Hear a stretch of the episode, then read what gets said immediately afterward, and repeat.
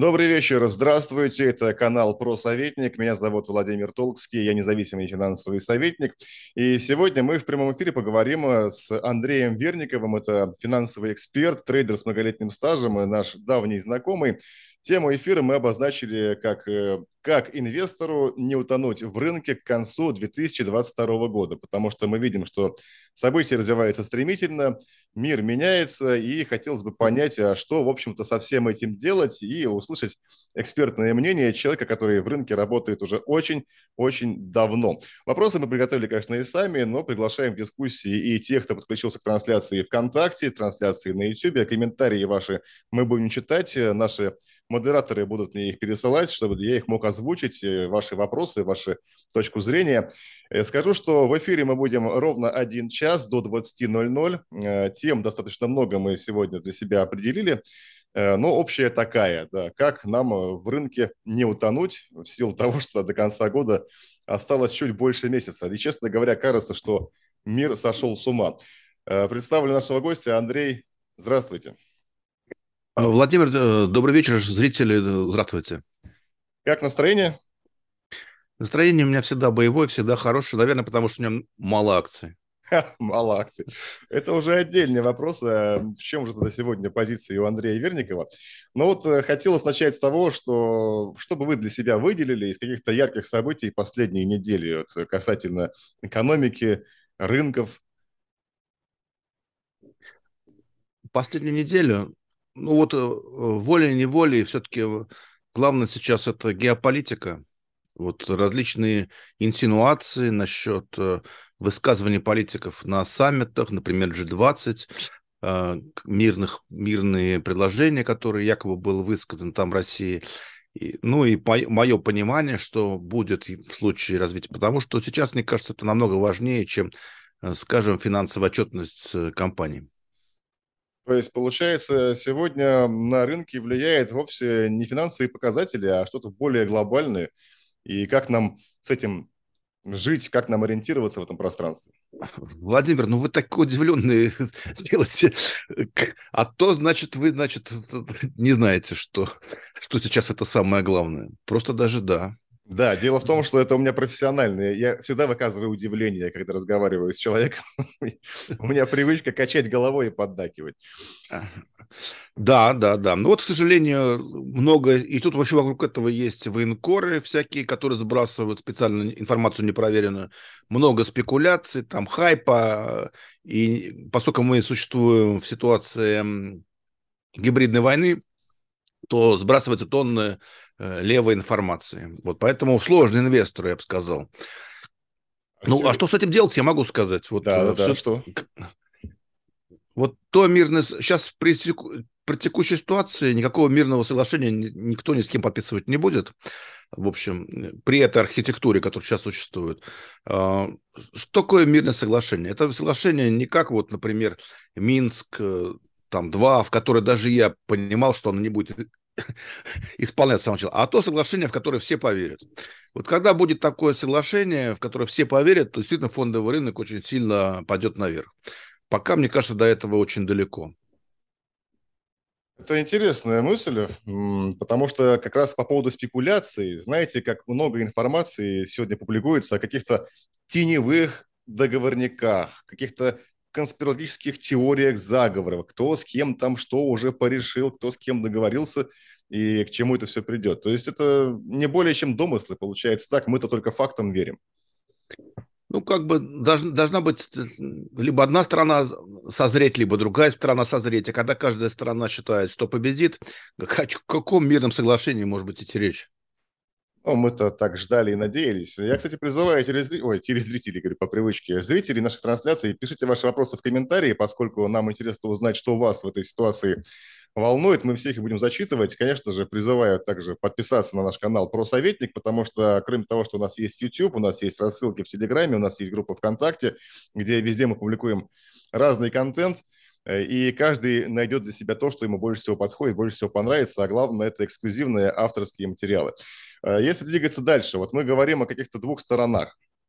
И это есть точка зрения, что вот Россию с этими санкциями втоптали э, ниже плинтуса. Другие говорят о том, что наоборот, это Запад сейчас загнется. Вот там, смотрите, у нас уже э, кривая доходности и между э, двухлетками и десятилетками там инвертировалась до уровня 2008 года. И что там рецессия неминуемая, и тогда вот уж точно мы пойдем в рост, потому что как бы какой-то должен быть противовес. Вы как, какой точки зрения придерживаетесь? Действительно ли э, утоптали российскую экономику ниже плинтуса или, на удивление, нет? А вот вы не жили в Советском Союзе в такое э, время, когда надо было слушать э, голоса? Вот там тоже были, знаете, голоса. Вот была вот там «Свобода» и «Немецкая волна», а было радио «Маяк», условно говоря. А вот когда все рухнуло, истина оказалась где-то посередине. это вот на, намек, что мы существуем в ситуации гибридной войны, и как любые крайние оценки, они, скорее всего, неверные. То, что там э, экономика России втоптали, это неверно. Но то, что она цветет, э, и там импортозамещение, и преодолела все, тоже неверно. Так что истина где-то... А Но вот... если так говорить, что у нас очень тяжелый будет, э, я считаю, первый квартал, вот э, по причинам по разным причинам, потому что мы совершенно пока не адаптировались и, к сожалению, к, к текущим условиям, а они-то ухудшаются. Вот мы, я говорю про предельные цены на нефть, на то, что сейчас, возможно, будет газ, а, и даже наши друзья оказалось, оказались не совсем друзья, имею в виду Китай, Индия, они все на свой карман смотрят, как-то не по-дружески. И поэтому я думаю, что квартал-то будет тяжелый. То, что мы успешно преодолели, это слишком, э, так вот, слишком. Ну, даже вот возьмем по новым домам, да, вот, которые строятся в Архангельске или в Москве, он есть критическая зависимость от, э, например, по лифтовому оборудованию. Ну, вот да. они, они могут собираться и в Москве, я знаю, собираются и везде, но вот есть определенные узлы, допустим. То же самое шлагбаум. Вот поставили шлагбаум, микросхема вышла, не могут достать микросхему. Так что есть много таких вещей, которые еще пока не заместили. Ну, кстати, по поводу импортозамещения, это же тоже один из тезисов, которые мы постоянно слышим о том, что э, многие годы мы существовали как сырьевой придаток, поставляя за копейки свои энергоресурсы, в обмен получая какие-то там товары, э, якобы это все называлось свободным рынком, либеральной экономикой. Э, а теперь вот когда от нас ушли иностранные компании, мы обязательно сами будем все это создавать. Вы в это верите? Опять истина где-то где посередине. Вот мое, мое общение с реальным сектором, допустим, компании, которые производят продовольственные товары, там все очень хорошо. Все шагнуло очень хорошо, и проблем запчасть... Э, с поставкой оборудования нету, даже когда требуются какие-то запасные блоки, им через определенную серые схемы поставляются. А, допустим, если взять автомобилестроение, там все не очень хорошо. Работает только Хавал китайский и там 4 или 5 автозаводов российских на, на третьей мощности. То есть совсем нехорошо. То есть по каждой отрасли либо хорошо, либо не очень хорошо. Вот смотрите, а, пошли уже первые вопросы. Хочу обратиться да, к тому, что пишут наши зрители. Э, когда покупать акции Сбера? У вас есть какое-то представление? Ну, смотрите, я купил акции. Я поклонник торговых моментов. И вот, вот есть торговый момент до входа в акцию. Ну, по-моему, мы с вами уже говорили, если не ошибаюсь. Вот. Э, просто покупаешь и все. Сейчас акции, по-моему, на 27% э, выросли за 3 месяца или на 25%, как вот э, Сбербанк именно, один из лидеров повышения. Ну и спрашивается, какой, какой вот сейчас будет человек покупать, если это далеко торгового момента? Вот. У меня... Какой-то Сбер... будет хомячок, хомячок будет. Ну, хотя, с другой стороны, критиковать кого тоже нельзя, потому что у всех разные глубина инвестирования. Кто-то купит, пойдет вниз, ха-ха-ха-ха, а может у него 10 лет глубина инвестирования. За это время все это преодолеется и уйдет наверх. Мы же не знаем, не знаем. Вот с моей точки зрения, покупать акции Сбербанка очень надо, но когда они опустятся хотя бы на уровень 122-125, где я их жду. А я покупал ниже, и поэтому по моей стратегии разбавлять среднюю цену Нельзя. По поводу Сбербанка еще хочу сказать, что, в принципе, банковский сектор, он преодолеет э, текущие проблемы примерно за два с половиной года. Вот. Но поскольку фондовый рынок работает на опережение, то, скорее всего, акции Сбербанка, они вырастут значительно раньше. Ну, Сбер, он же такой считается, как опережающий индикатор вообще всего российского фондового рынка, да? Ну, это прокси на российскую экономику, можно сказать. И Э, допустим, есть различные индексы российские, а можно вот купить Сбербанк. Ну, не только же его, правда? Ну вот я, кстати, купил вот в тот день, когда 24 сам человек сидел рядом, он даже удивился почти по минимуму. Вот почти вот на этой дикой панике. Мне он нравится, вот честно скажу. Хотя многое из того, что они говорили, экспансия, план экспансии международный, и сейчас буксует эм, экосистема, не все сбывается, но мне нравится все равно. А вообще, если говорить про какие-то э, голубые фишки российского фондового рынка, ну, Сбер, понятно, он там один из лидеров. А если коснемся вот тех самых вопросов э, ограничений цен на газ, эмбарго на нефть, вот те традиционные секторы, о которых мы говорим как о лидерах, с ними-то что будет? У нас 51% или 50% это в индексах МВБ, Московская биржа и РТС, это нефтегаз. Но сейчас нефтегаз попадает в сложную ситуацию, э, потому что, ну, потому что правила игры непонятны. Если э, Китай, проблемы сейчас Китая начинаются, допустим, рецессионные, то даже столько нефти не потребуется. Чем мы будем строить или газа, труб, газопровод, который будет только в 29 году силы Сибири-2, да, войдет в стройку, они не понятно, что будет в 29 году. Вот лично я бы не увлекался. Вот из этого сектора, наверное, лучше «Газпром» нефть. Это первый момент, почему не увлекаться. Второй момент.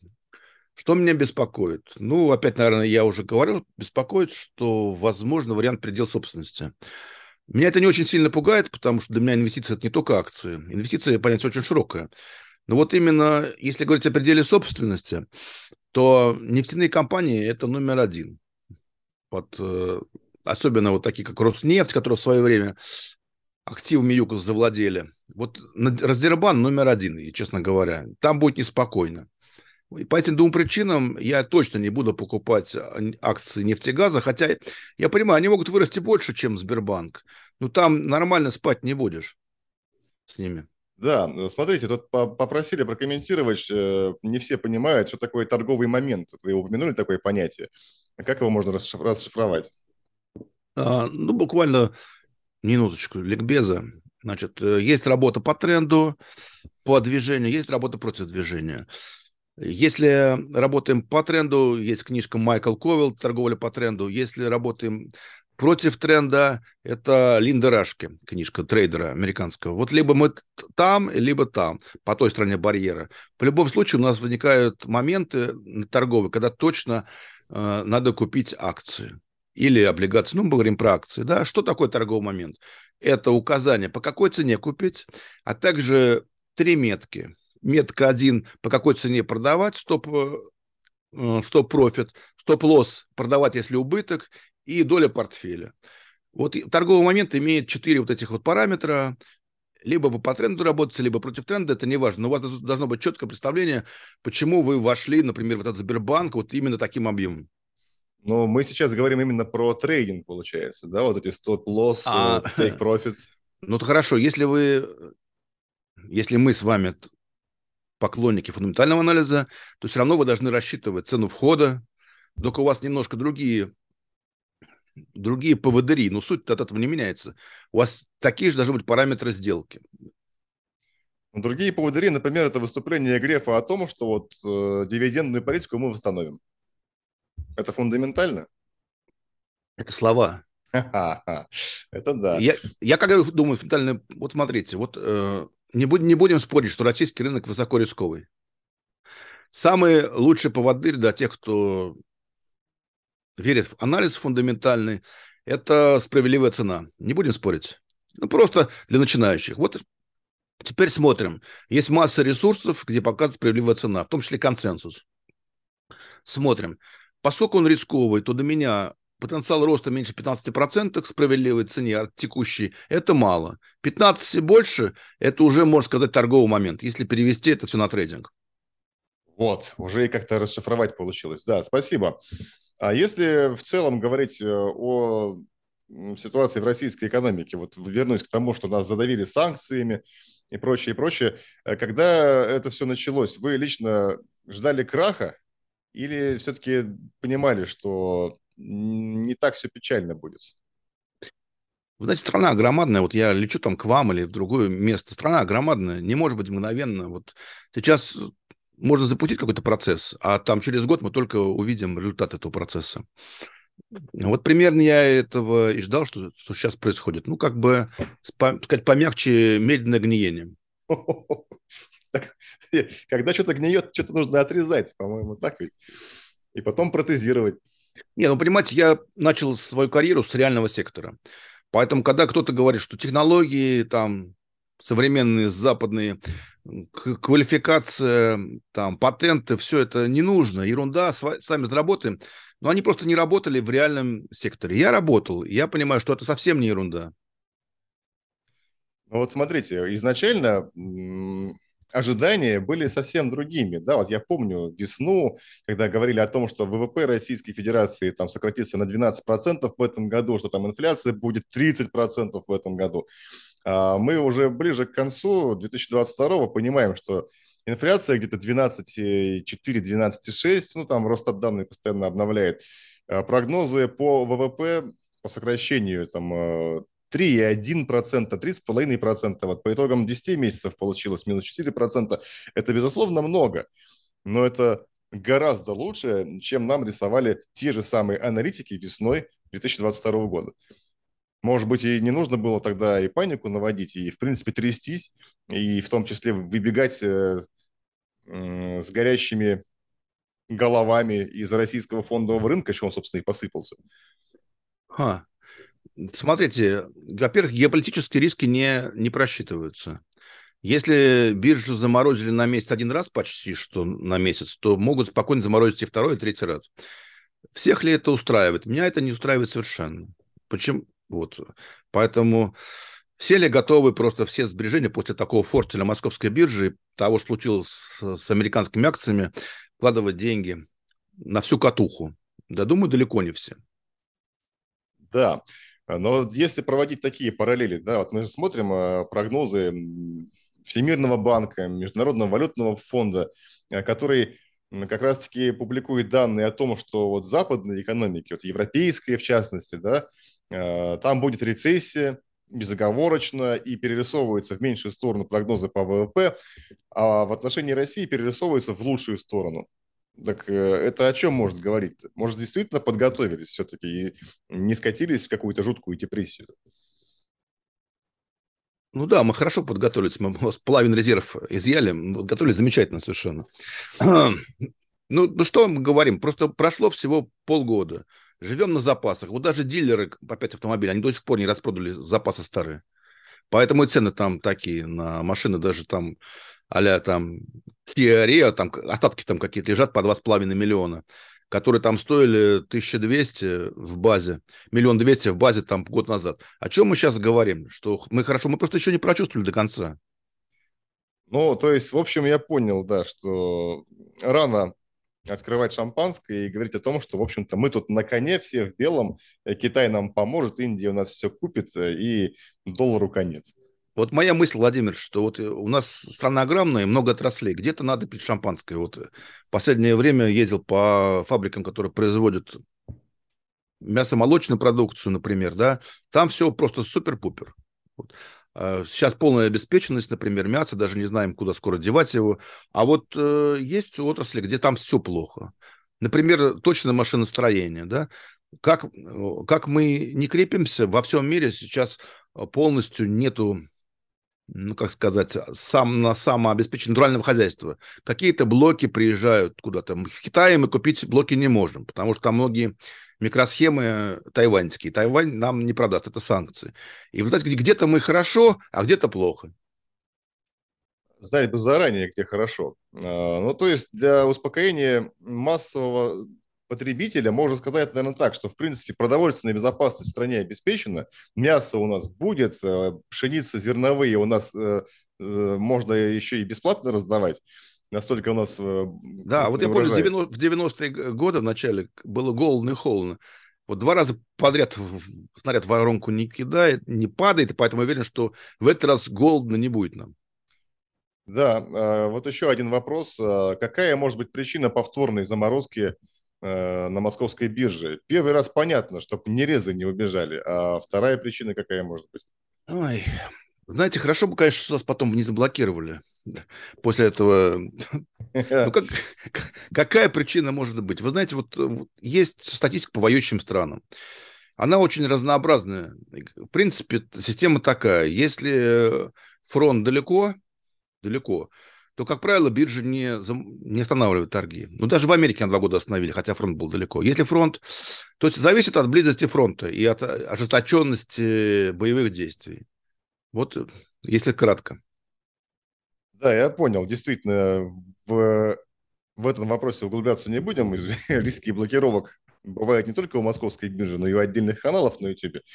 А вот если говорить о тех рисках, которые сейчас э, связывают с дефляцией. То есть у нас некоторые экономисты, макроэкономисты говорят о том, что вот э, убитый спрос э, в России, экономический кризис, и это все ведет к дефляции. То есть, э, в принципе, те, то замедление роста цен, э, это тоже на самом деле не слишком-то хорошо, потому что замедляется инфляция не потому, что мы такие крепкие оказались, а потому что ну, просто спрос прибит гвоздями к полу и экономический кризис в стране. Вот вы как оцениваете риски дефляции? И как это скажется на фондовом рынке? Я думаю, пока вот, вот эти вот э, дефляционные всякие моментики, они были связаны с такими факторами, как, у, допустим, урожай новый. Вот они сейчас сойдут на нет, и не очень значительный фактор дефляции, мне так кажется. Скорее, другое, другая проблема есть, что не удастся ведущим центробанкам побороть инфляцию – потому что там часть инфляции не подается монетарному лечению. Это связано вот с такими вещами, как все-таки уход из зеленую энергетику, вот, но, наверное, то, что происходит от, отход от глобальной глобализации, то есть это все будет придет к тому, что издержки компаний, они будут э, большие, и поэтому это все будет закладываться в цену, и не удастся так просто выйти на, допустим, ФРС на 2% целевой инфляции, грубо говоря. Поэтому, ну, мне кажется... тоже. Да, и поэтому, мне кажется, э, надо вспомнить историю, когда там 68 по 81 год а, боролись с инфляцией США с переменным успехом. То там побороли, то потом разогналось, то опять побороли. Скорее такой сценарий более вероятен, мне кажется. Ну, смотрите, а, если возвращаться в историю, да, то мы же понимаем, что размер госдолга в США тогда был совсем другой. И тогда можно было ключевую ставку ФРС задирать там до 20%, чего сегодня сделать ну никак нельзя при долге 137% э, относительно ВВП. Ну, вот и вы об этом и говорите. Тут, тут, тут очень много проблем, почему бороться нельзя. Во-первых, должен быть консенсус э, общества, как это было при Рейгане. Господи, приди, кто угодно, любой ценой спаси. Такого нету сейчас в США, поэтому вот это вот... Э, у меня нет а, оптимизма, что удастся побороть инфляцию, короче. Вот часто мы говорим о том, что там, ну, понятно, что инфляция, ой, инфляция США – это крупнейшая экономика мира, США чихает, весь мир простужается. Поэтому мы так много внимания уделяем э, ситуации э, в Америке. Но вот э, нас-то кто спасет в результате? Потому что, ну, там вот на Рейгана молились, а у нас, говорите, такого нет. Кто-то приди и спаси. Нас-то кто-то будет спасать? Не знаю, наши новые партнеры там, Будет. Когда архитектура изменится, все будет. А вот вы интересное слово, кстати, тоже упомянули. Оно все чаще э, появляется в информационном пространстве – разглобализация. То есть у нас была глобализация, когда вся экономика планеты какая-то такая общая, да, некий э, огромный такой воспроизводственный контур, а сейчас получается разглобализация. То есть мы идем к тому, что вот, грубо говоря, западный мир останется там где-то у себя вариться, мы будем у себя вариться, там в Азии, грубо говоря. А вы как эту картину будущего себе представляете? Ну, она, собственно, уже есть на примере США, когда производственные мощности выводятся из Китая в США, и, соответственно, стоимость трудовой силы совершенно разная. И мы видим, как это ведет к издержкам. Ну, это вот такая модель, издержкам предприятия. Это еще процесс начался при Трампе, когда он там выступил со скрометной речью в компании Ford. И сейчас до сих пор продолжается. В общем, это уже все понятно, как будет. А, знаете, вот говорят, что Андрей знает, про что я говорю. Вопрос тут в комментариях на YouTube. Придут ли к власти черные полковники? Я не знаю, о чем этот человек говорит, но вы, говорят, знаете. Угу. Это я был в Португалии, в Испании, там, там были такие, в странах такие, в общем, Греция. Да, но я бы э, без комментариев. Знаете, вот что, тут у нас Александр Горчаков выступал у меня, тишайший человек. Что-то там сказал про поводу геополитики, мне на неделю заблокировали канал. Поэтому лучше сиди и молчи. Я помолчу про полковников всяких. Ладно, полковники, генералы, сержанты и прочее, прочее. Ну вот э, нам пишут, что я лично вложилась в Бентли и счастлива. Ну, возможно, да. Бентли, главное, чтобы потом можно было продать. Насколько ликвиден э, будет этот инвестиционный инструмент. А он не является, машина не является инвестиционной ценностью. Если речь не идет о Бентли там 27 года, то еще столетней давности, вот то, что сейчас современно. Вот мне понравилось интервью, у меня было с Иваном Тырышкиным, предприниматель, бывший глава биржи РТС. Он сказал, что надо на, машину ну, тратить несколько заплат. Вот, угу. Потому что это, это, это косты, это не бизнес. А давайте порассуждаем, вот если у нас будет такая фрагментированная экономика, да, вот какие-то валютные зоны, о которых все больше говорят, разглобализация, э, вот у нас очень много сейчас заморожено иностранных денег, вот именно из недружественных стран, в том числе в российских акциях. Э, их там силком буквально удержали. Э, будут ли желающие инвестировать в российский фондовый рынок, ну, допустим, из азиатских стран, азиатские инвесторы, там индийские, китайские, э, тайваньские, ну, ну, вьетнамские и прочее, прочее. Или все-таки нам придется друг с другом тут э, рынок накачивать рублями своими же? Но это зависит, опять-таки, от политики, от перспектив. Если все, все плохо, плохо, плохо, плохо, но есть какая-то перспектива, свет в туннеле, то они придут и будут. будут. И даже придут э, западные инвесторы по серым схемам, я уверен. Вот.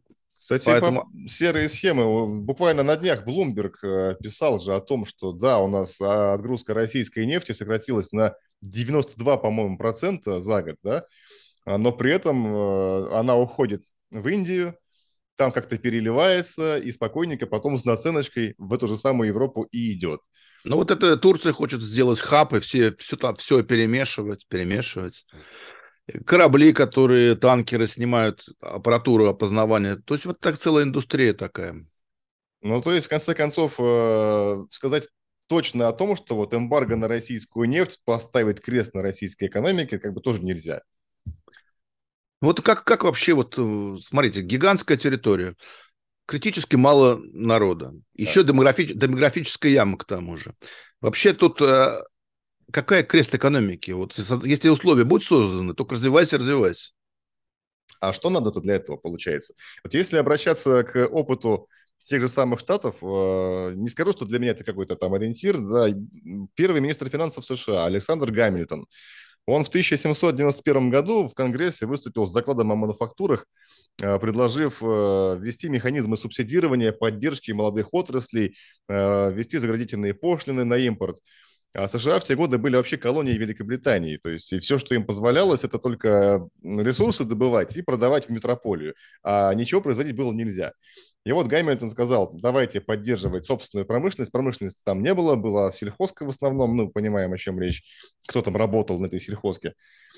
А, и нужны субсидии, нужно ограждать от внешнего воздействия собственную промышленность. И вот мы сейчас как бы оказались в такой же ситуации. То есть мы должны поддерживать, вот вы то же самое сказали, поддерживать, создавать условия. Что это должны быть за условия поддержки? Деньгами или только заливать э, новые отрасли, которые должны в итоге импорта заместить то, а что от нас ушло? Или какие-то другие инструменты должны быть? Понятно. Мы сейчас находимся в состоянии гибридной войны, поэтому в этой ситуации государству легче регулировать э, один большой банк вместо 10 банков, одно большое предприятие, для того, чтобы появилось э, много точек роста, чтобы был рост экономики. Нужно сделать упор на средний бизнес, на малый бизнес, который является сектором инноваций, провести судебную реформу, что сейчас в данный момент совершенно не актуально, совершенно другие задачи в плане управления в такой, такой непростой ситуации, когда нужно больше танк формата, грубо говоря. Ага. Вот, вот. Поэтому сейчас о чем мы говорим? О каком росте экономики? Ну, то есть я понял, да, проблему нужно решить по мере поступления. Сначала с Нет, этим разобраться. Рецепты уже известны, говорю. Судебная реформа, дробить монополии. Но сейчас э, никто на это не пойдет, потому что мы находимся в ситуации в такой, в которой мы находимся. Ну, тут сложно, конечно, говорить о каких-то прогнозах, да, но сегодня буквально читал заявление Олафа Шольца о том, что, оказывается, не пандемия и не спецоперации на Украине являлись э, причинами экономического кризиса в Европе. Представляете? То есть мы до этого слышали э, такой нарратив, что вот это только путинская инфляция и прочее, прочее. А сегодня Шольц заявляет, что нет, были и другие причины, и которые и раньше появились. А что это за причины в таком случае, э, у которых стало триггером вот эти события ушедшей весны? Я не знаю, что он имел в виду, но я вижу, что у них э, кризис управления. У них многие управленческие реш... решения просто безграмотные. Ну, например, э, подпешный уход на зеленую энергетику. И они должны расхлебать это все.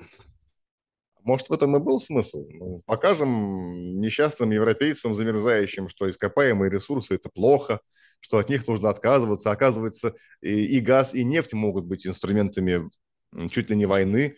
И поэтому лучше ветряков поставим побольше, солнечных батарей поставим, и будет всем счастье. Только надо потерпеть. Эти очень знакомые слова. Все может быть. Мы, Владимир, сейчас с вами говорим про США, про Европу. Я очень люблю, допустим, Португалию, очень люблю Португалию, Италию. Но, честно говоря, больше меня волнует наша судьба, чем у них там тепло, вы знаете, там у них там же река, приятно выйдешь, а у нас вот, вот так вот, как у нас. Поэтому вот наша проблема – это наша проблема, и они достаточно тяжелые, мне кажется. Ну, то есть все-таки не так все позитивно, как нам рисуют прогнозы. Ну, опять кто рисует? Бывает, люди день, деньги дают, чтобы они картин, картины пасторально нарисовали. Пастушок, деревня. Все, все очень красиво. У нас даже Кудрин, который, в принципе, один из либералов таких э, видных, да, и то сказал, что по итогам года спад ВВП будет 3,1%. То есть он э, говорил-то совсем о другом еще когда все начиналось. А сейчас как бы уже даже он такой, что, в принципе, ребята думали, будет хуже, а оно вон как получилось. Смотрите. Ну, это, это он когда критиковал, а когда он уже пошел там, э, по слухам, в Яндекс, он уже как-то риторику свою немножко закрутил. Ну, то есть всегда нужно бэкграунд просматривать какой-то, да? Что же стоит э, ну, за, конечно, за когда человек занимает какие-то крайние, выступает, допустим, на вашем канале, на моем человек, какие-то крайние позиции там что ли все очень плохо или все очень хорошо. Начинаешь думать, так сказать, ну, кому это нужно, кому это выгодно, его выпускать на арену. Выпускать на арену. Ну, как, как будто мы говорим про каких-то артистов. Хотя отчасти, может быть, так и есть. Э, смотрите, мы затронули тему дефляции. Вы сказали, что, в принципе, там особого тренда-то и нет. Это все связано с урожайностью, с хорошей. Э, но, тем не менее, э, показатели инфляции явно снижаются. Вопрос в том, что люди этого не видят. То есть есть статистика, которая показывает, что у нас вот были месяцы, когда цены снижались. Там страшно сказать, но это было целых 15% за неделю снижение цен. Но почитаешь, э, послушаешь людей, они только рост цен замечают, но не замечают их, их снижение. Вот почему так происходит? Потому что официально цены снижаются, а неофициально этого люди не замечают. А, ну вот есть разные виды инфляции. Самая болезненная – это продовольственная инфляция. Опять, что значит доверять? Вот есть такой Симчер, э, покойный, э, директор Института инфляции, Института статистики, простите, который давал мне интервью. Он рассказывал про различные ухищрения, каким образом занижается инфляция. Потому что это элемент оценки экономического блока правительства. Они заинтересованы в занижении инфляции. Я больше доверяю, знаете, кому? Вот экономистам. Вот есть экономист известный Александр Абрамов. Он с дочкой ходит э, в метро, и там покупает одну и ту же корзину продуктов. Да, вы знаете, там были снижения, вот, например, опять красный перец там снижался, вот, связанный вот с э, сезоном овощей и фруктов. Но, в принципе, там картина менее радостная, чем официальная картина по инфляции. Вот э, опять же, возвращаясь к прогнозам. Я понимаю, что прогноз сделал неблагодарный. Э, вот комментарий. Э, имя, фамилия, так назвался человек. Ставка ЦБ и курс доллара на 2023 год. Ой, опять-таки, все зависит от геополитики. Как-то вот мы... Ставка ЦБ, курс доллара. Могу сказать, ну, допустим, если на нас не упадет атомная бомба, да, давайте, 8%, 8% Инфляция, я думаю, будет, да, вот, вот я так думаю, примерно по концу года. А, что касается курса, ну, где-то будет, я думаю, на конец следующего года курс доллара порядка 85. Как ни странно, или 80. Что-нибудь в, таком, в такой опере. А почему? Ну, потому что вот сейчас вот э, доходы только нач- начали уменьшаться, мы еще же не почувствовали. Если в 2098 году был определенный лак, э, падение цены на нефть и э, дефолта, сейчас тоже есть определенный лак. Они только-только начали сейчас снижаться цены на нефть. Вот мы и на минимум за несколько недель у нас, э, по-моему, вы сказали, продажа нефти за рубеж идет вот по причинам вот Индия туда-сюда, да. Вот поэтому все это будет негативно отражаться на бюджете следующего года. Ну уж я не говорю, что рост военных расходов на 40%, помолчу. В общем, все это как-то не в пользу крепкого рубля. Но страна у нас гигантская, поэтому, чтобы вот так все изменилось мгновенно, выходит раз и доллар по 100. Это вряд ли. Но те, кто заходил в доллар по 120 в конце февраля, очень бы хотели хотя бы по 100 потому что были и такие. Я вот сейчас вот. смотрю фьючерсы на бренд 89.33. А, кстати, вот вчерашние события. Интереснее же тоже вещь. Вашингтон, господи, Wall Street Journal публикует новость о том, что ОПЕК плюс обсуждает увеличение добычи на 500 тысяч баррелей в сутки. Нефть у нас тут же там ушла до 82 долларов, потом вышли саудиты, и сказали, что ничего подобного, мы даже наоборот а, Э, рассматриваем сокращение добычи. То есть э, рынок почему, так, почему позволяет себе такое это именитое издание там, да, на весь мир знаменитое, которым все привыкли доверять как э, каким-то серьезным источникам информации? Ну, нефть – это особо манипулируемый инструмент. Я когда им торговал активно, я просто сидел вот от и до. Вот я даже вот когда был знаменит овал, даже заработал. Вот сидел от и до и смотрел в монитор, потому что я понимаю, что особо манипулирую. Обратите внимание, что вот между этой публикацией и заявлением саудитов прошел временной лак несколько часов. Значит, кому-то это было выгодно. Да. Ну, о чем мы говорим? То есть... Ну, получается, там... что да, но э, это чистой воды манипуляция, чтобы да. об кого-то обкэшиться, там, заработать. Э, там, кто-то пошел в шорт, потом их тоже выбили. Те, кто сидел в лонгах, сначала выбили, потому что начали падать. Потом шартистов, которые начали шортить, тоже повыбивали. Так это глобальный рынок, глобальный. А вернемся к российскому.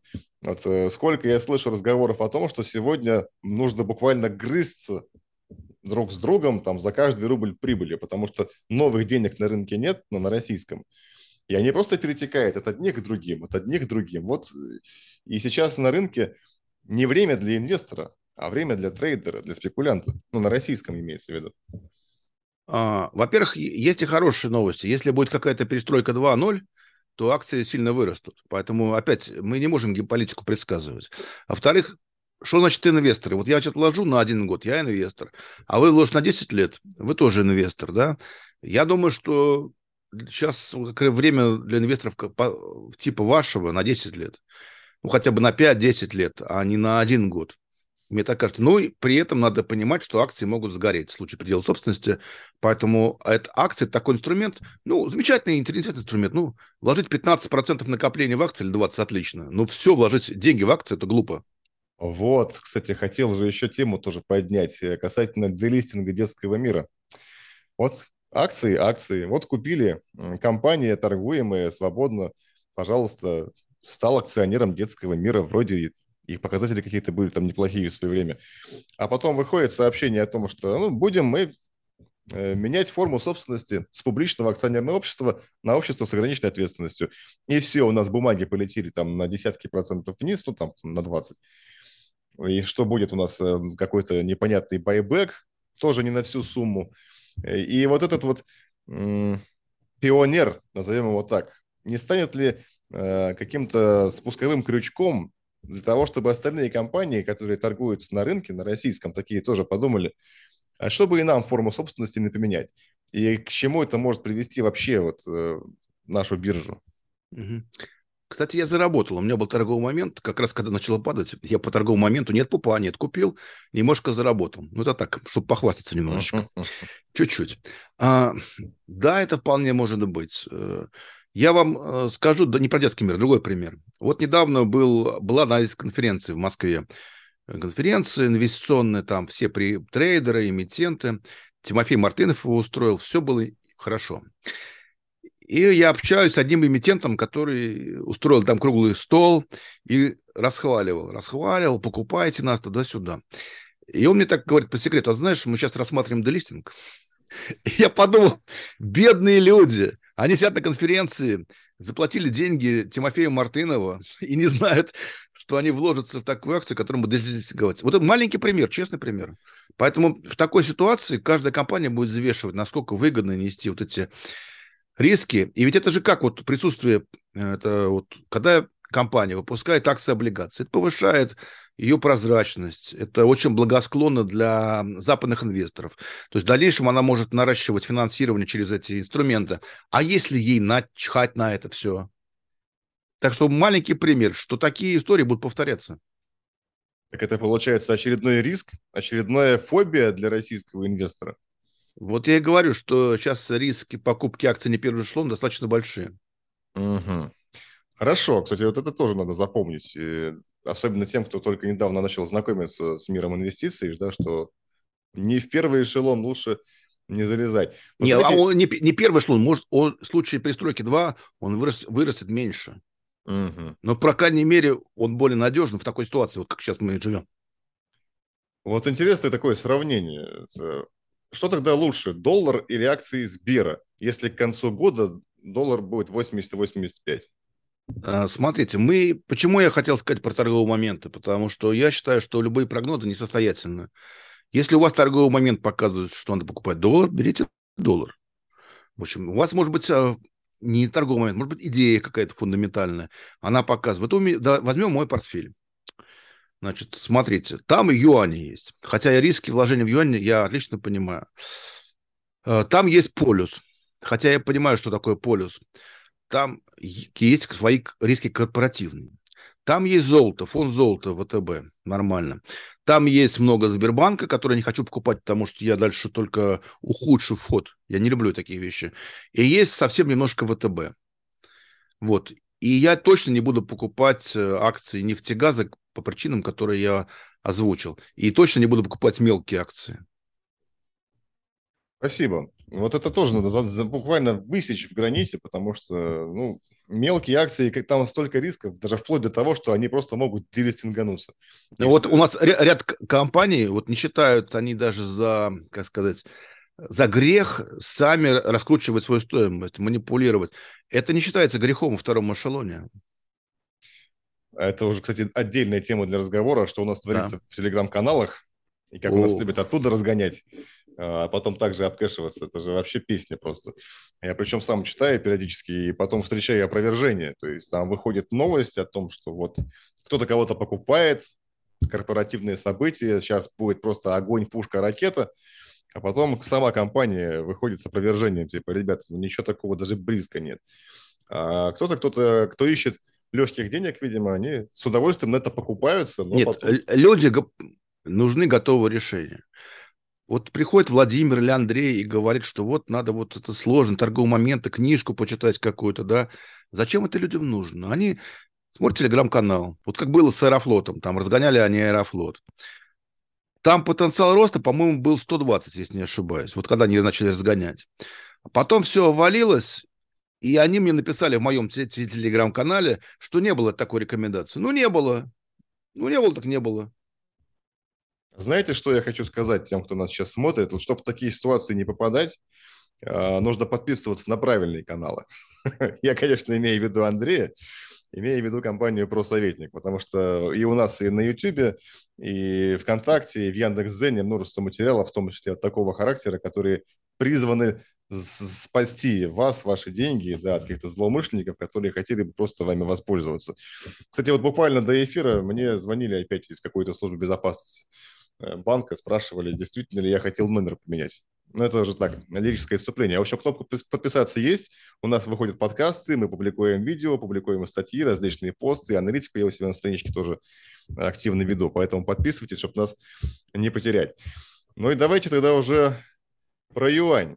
Потому что вот еще Китай, Китай. Вот мы тоже такой нарратив все чаще звучит, что вот разворот на восток и альтернатива вложением в американские бумаги, это теперь акции на гонконгской бирже, и там тоже от брокеров появляются рекомендации, классные инвестиционные идеи, там с потенциалом роста каким-то колоссальным.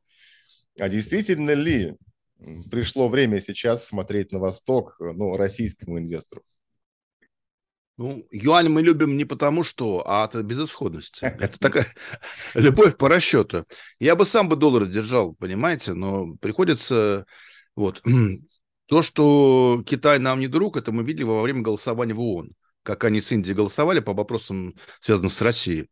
Ну, просто скрипя, скрипя приходится держать этот юань.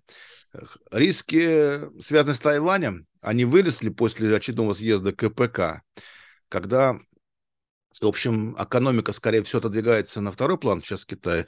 На первый план вот возвращение блудного сына к, к маме будет, мягко говоря. Поэтому риски есть, конечно. Вот поэтому тоже все в юань. Но вот, к сожалению, сейчас ну, вот...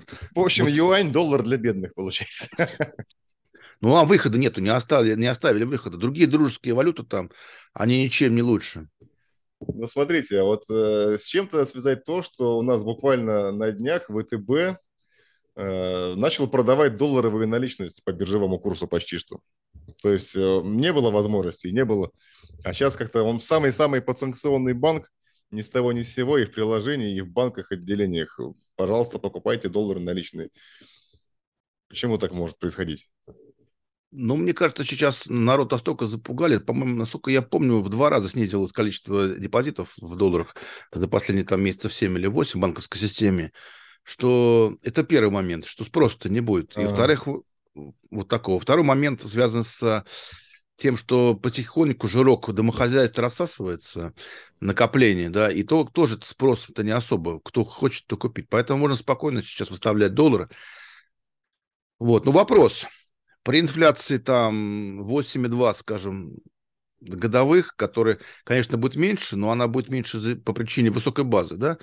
Вот если купить доллар, положить под подушку, ну, не знаю, не знаю. Много лет так и делали же. И, в принципе, как показал 14 год, 18 год, 20 даже 22 в какой-то момент там, да, делали это правильно. Потихонечку, потихонечку под подушечку складывая зеленые бумажки. Вот смотрите, когда я в Атоне, в Атоне работал, это 2005 год, мне сказали, ты чуть-чуть не успел, можно было купить хорошую машину за 10 тысяч долларов. Значит, давайте на 60 тысяч рублей, да.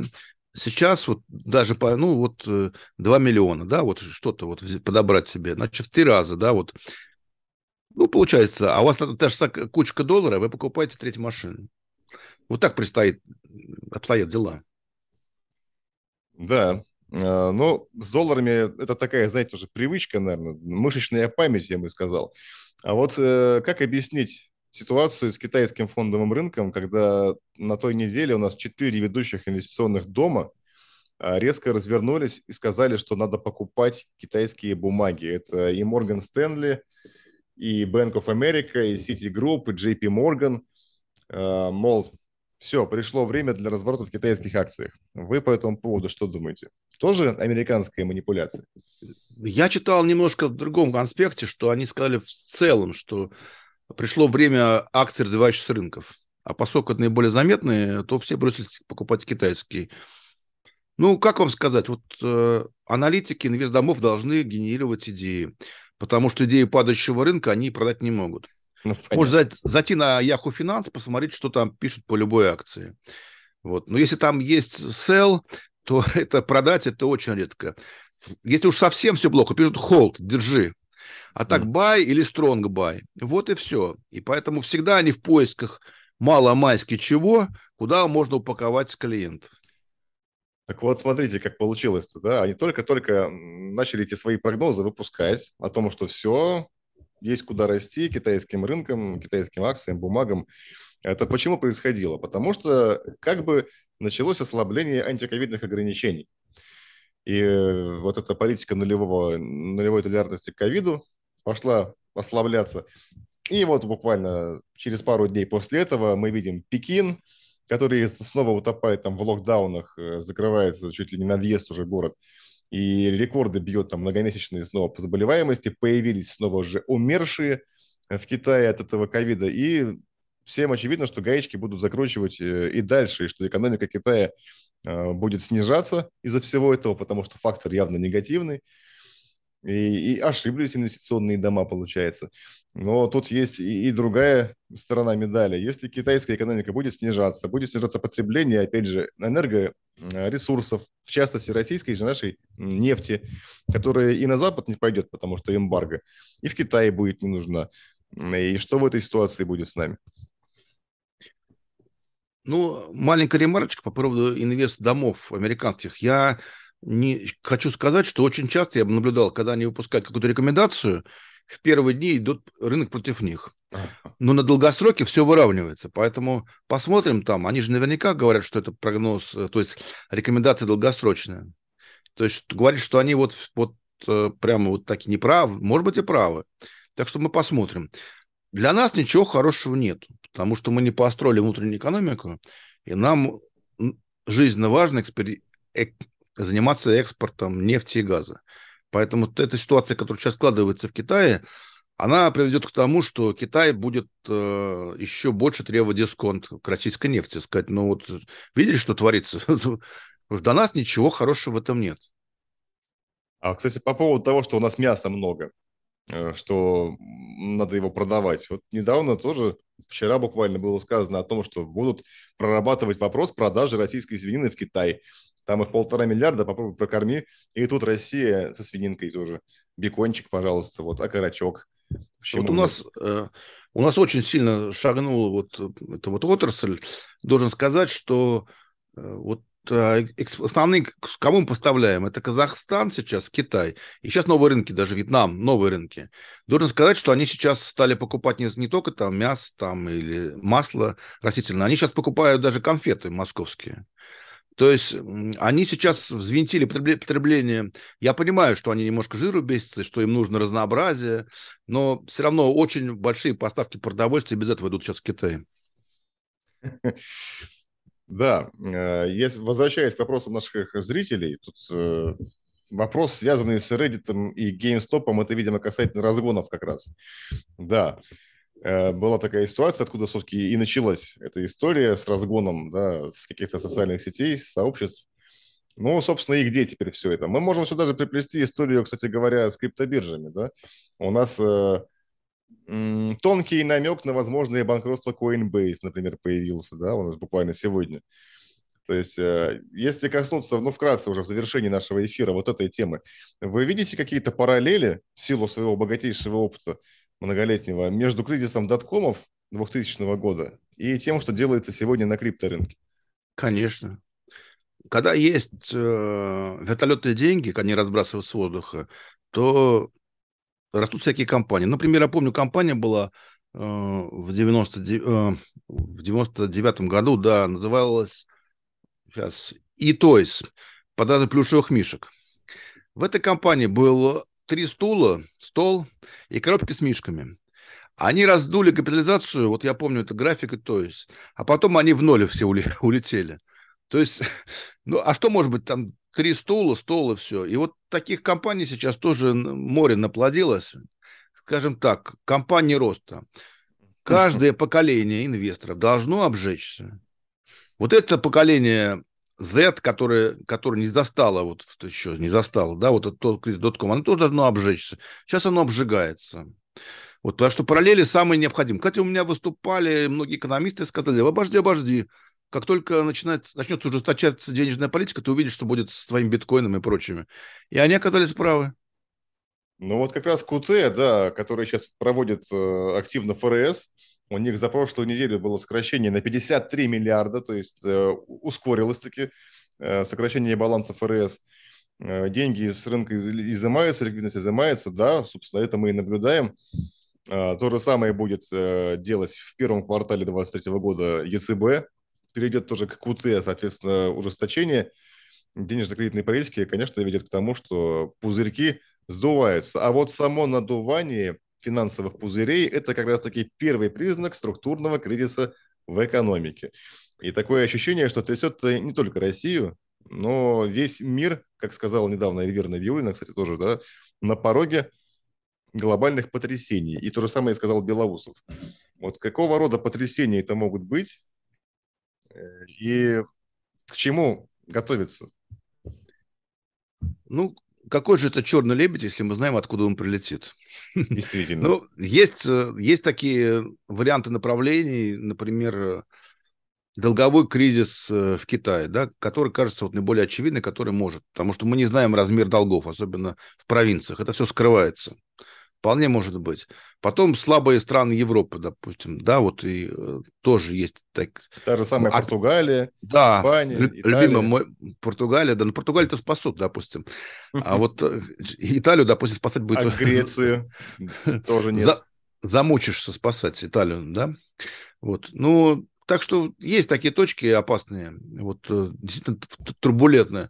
И сама перестройка экономики, которая, о которой мы сейчас говорили, на на изоляционизм уже будет способствовать этой турбулентности. Это разрыв цепочек, то есть будет неспокойно, мне кажется.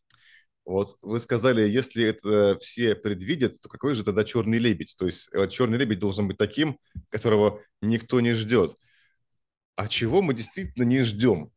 Какого-то такого прямо чернющего лебедищу, мне кажется, что Илон Маск что-то подозревает. Когда он выступал на G20, он сказал, что скоро мы познакомимся с представителями древних инопланетных цивилизаций. Может быть, это следующий черный лебедь?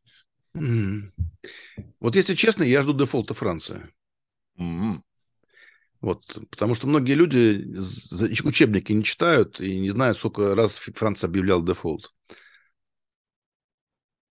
Да, я, кстати, помню, что с этого началась Великая Французская революция в свое время.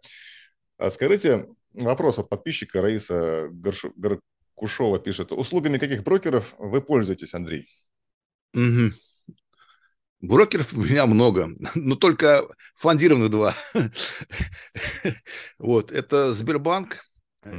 Вот. И, кстати говоря, я люблю золото, там нету проблем, ну, там нет возможности золото том купить, вот, к сожалению. И Тиньков, который я по просьбе наших зрителей открыл, чтобы просто быть в теме, чтобы быть модным, модным. Да, да, да. Вот два брокера. Остальные брокеры у меня не...